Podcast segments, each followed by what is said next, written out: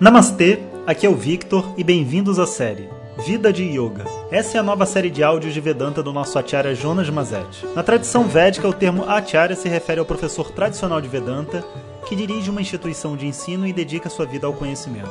Jonas Mazet é formado pelo curso de três anos do Swami Dayananda na Índia e hoje dirige seu próprio Instituto de Vedanta no Brasil. O seu propósito com esses áudios é permitir que as pessoas possam saborear o néctar do conhecimento e, quem sabe, despertar para uma nova liberdade. Shri Guru Namaha Harihi Om E o nosso tema Vida de Yoga continua. Daqui a pouco a gente vai estar chegando no final dele também. E já que a gente falou sobre humildade ontem, hoje eu acho que seria então legal falar sobre essa relação mestre-discípulo ou professor-aluno. A verdade é que tudo da nossa vida, apesar da gente ter meios de descobrir coisas, entre aspas, sozinhos, porque você tem livros, né, até sobre yoga, sobre Vedanta, você tem é, formas assim não tradicionais de abordar esses temas todos espirituais. A verdade é que tudo na nossa vida a gente acaba aprendendo mais rápido quando a gente tem um professor. E é como se a mente humana tivesse sido treinada a escutar uma outra pessoa e absorver conhecimento. Por um motivo muito simples, né? É tanto conhecimento que a humanidade tem que se eu tiver que provar todas as fórmulas matemáticas que os professores do passado provaram para chegar no que se tem hoje, a gente não iria construir conhecimento nenhum. Então, existe programado na psique humana essa relação professor-aluno, onde você se abre para receber um conhecimento que vem de uma outra pessoa. Infelizmente, esse arquétipo, né, essa, esse papel que foi que está disponível para nós foi utilizado ao longo dos anos muitas vezes com uma estrutura abusiva, né, onde em vez de eu me tornar, vamos dizer assim, um aluno, né, e aprender sobre um assunto, às vezes as pessoas usam esse canal para transformar outra pessoa num seguidor, num fanático, num crente, assim, do ponto de vista de tirar da pessoa a possibilidade dela de raciocínio, de questionamento sobre o que está sendo apresentado e está sendo dito. E por incrível que pareça, mesmo no mundo do yoga isso também existe.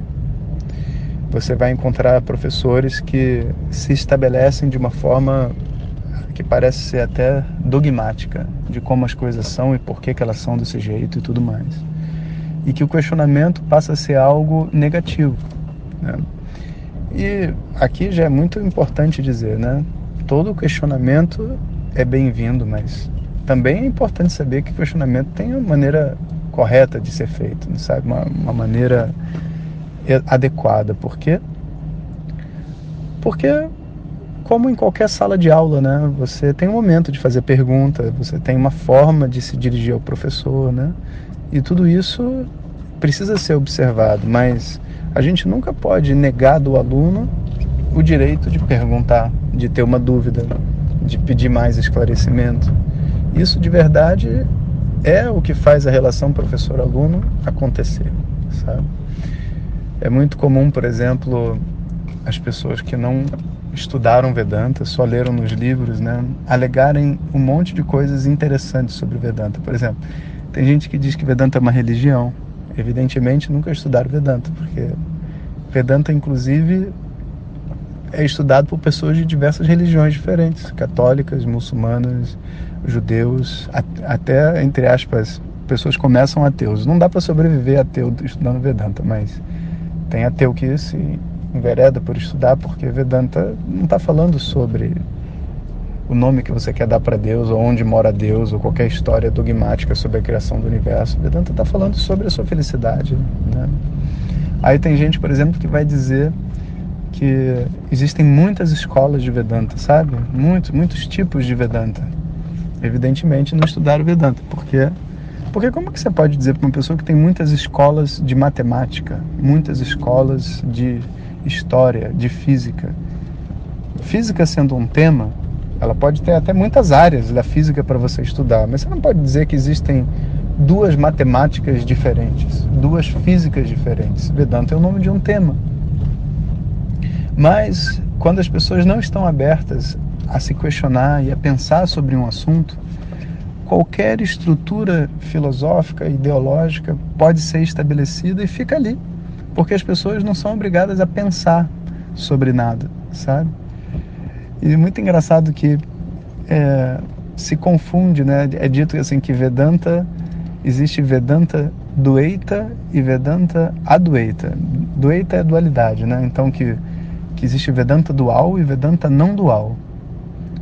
E eu falo assim, não, mas me explica o que é essa história de Vedanta não dual. Ou melhor, dual, né? Porque não existe felicidade na dualidade. A, o, todo ponto é a compreensão de que a busca pela felicidade é uma busca pela não dualidade. Seja um objeto de desejo que você tem, que você quer se unir ao objeto e acabar com a dualidade, e seja até o conceito de Deus, como pessoas que querem ir para o paraíso para encontrar com Deus, não que isso seja possível, porque Deus não está no paraíso, né? Deixar isso bem claro. Mas ainda que se estivesse, essa é uma busca não dual. Você quer lá encontrar com Ele. Por que, que você não deixa Ele lá e você fica aqui? Por que, que você quer ir até lá e encontrar a fonte de todo o universo? Né? Então, a não dualidade não é uma uma proposição de Vedanta. Não dualidade é o que a mente de todo ser humano deseja. E Vedanta só estava fazendo o quê? mostrando para as pessoas algo que já existe dentro delas, uma realidade que já está ali. É, de fato, Vedanta é o nome de um tema. Né? Então, quando a gente se dá a liberdade né, e, e estuda de uma maneira tradicional e apropriada, ninguém tem dúvida nenhuma que Vedanta, Yoga, é, é tudo a mesma coisa. Ninguém tem dúvida de que a busca de qualquer pessoa é pela não dualidade ninguém tem dúvida de que Deus não está sentado no paraíso, criou a terra e ficou lá sentado, tipo, é, como é que se diz? Aquela galera das construtoras, né? O cara cria um apartamento lá, um prédio, aí fica com a suíte, senta lá porque lá é mais gostoso.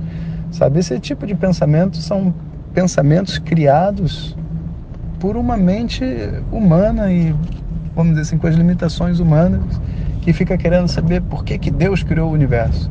O que, que ele queria ganhar com isso, sabe? E se a gente não, não se abre para poder fazer um questionamento sincero sobre todas essas proposições, essas coisas ficam flutuando na nossa mente exatamente como uma religião. Só que antes a religião da pessoa era estabelecida, sei lá, por dogmas da igreja. E agora ela vai estabelecer uma nova religião através de dogmas do yoga, sabe? Dogmas dos Yoga Sutras de Patanjali. Daqui a pouco ela vai dizer: Eu acredito em Patanjali. É, imagina você falar assim, eu acredito em Platão.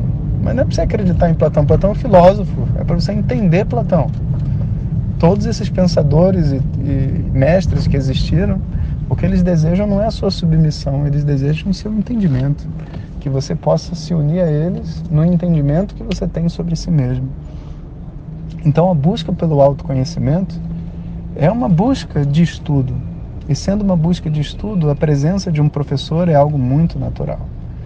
E é dito até, né, e, e a gente, na medida que estuda, a gente vai compreendendo que realmente é impossível uma pessoa conseguir adquirir esse conhecimento sem a presença de um guru.